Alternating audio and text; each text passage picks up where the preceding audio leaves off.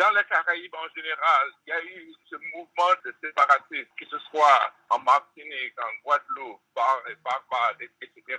Les gens cherchent tout le temps à être maîtres de leur destinée, assumer cette euh, responsabilité mais il faut bien noter qu'au moment de cette célébration, l'invité d'honneur a été Prince Charles.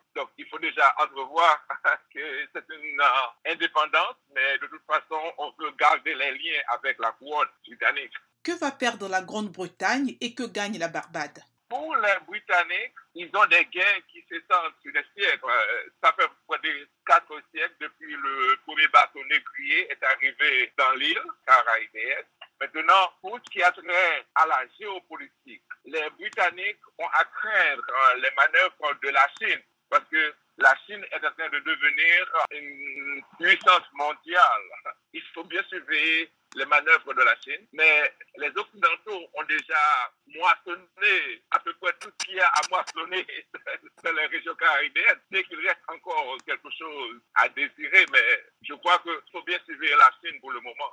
Qu'est-ce que cette indépendance change vraiment dans les relations entre la couronne britannique et la Barbade? Comme il faut noter la présence du Charles au milieu de cette célébration. Il est l'un des invités d'honneur, mais essayant de un passé esclavagiste au désir ardent des nationaux pour contrôler leur destinée. Maintenant, quels sont les grands défis auxquels l'île sera confrontée toute seule? L'île est en face de plusieurs défis. Leur euh, économie dépend surtout du tourisme. Et puis maintenant, il y a le Covid, il y a également le chômage. Donc, il y a des défis. Et les Britanniques sont en position euh, supérieure, quoi. Il faut garder les liens entre la Grande-Bretagne et Barbados parce que les touristes, ça compte beaucoup là-bas. Donc, il y a des enjeux économiques. Et aussi, ils sont en train de négocier de nouvelles alliances avec la Chine. Donc, le jeu n'est pas aussi simple que ça. Il faut maintenant une approche diplomatique pour ne pas effaroucher les Britanniques pendant qu'on essaie d'attirer les Chinois.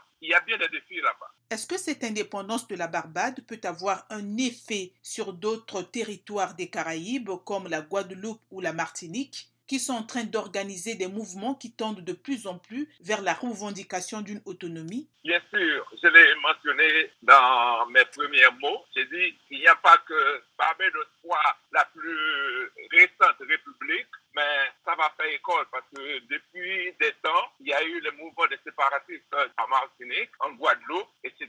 Donc je crois que ça va galvaniser un peu le mouvement dans la Martinique et en Guadeloupe. Ça va vraiment inspirer les gens. Mais comme je dis, il faut conserver le rapport avec les Occidentaux parce qu'ils ont déjà tout moissonné dans ces îles les gens vont conserver un rapport de fragile avec les Occidentaux tout en essayant de forger une forme de souveraineté nationale pour en leur destin.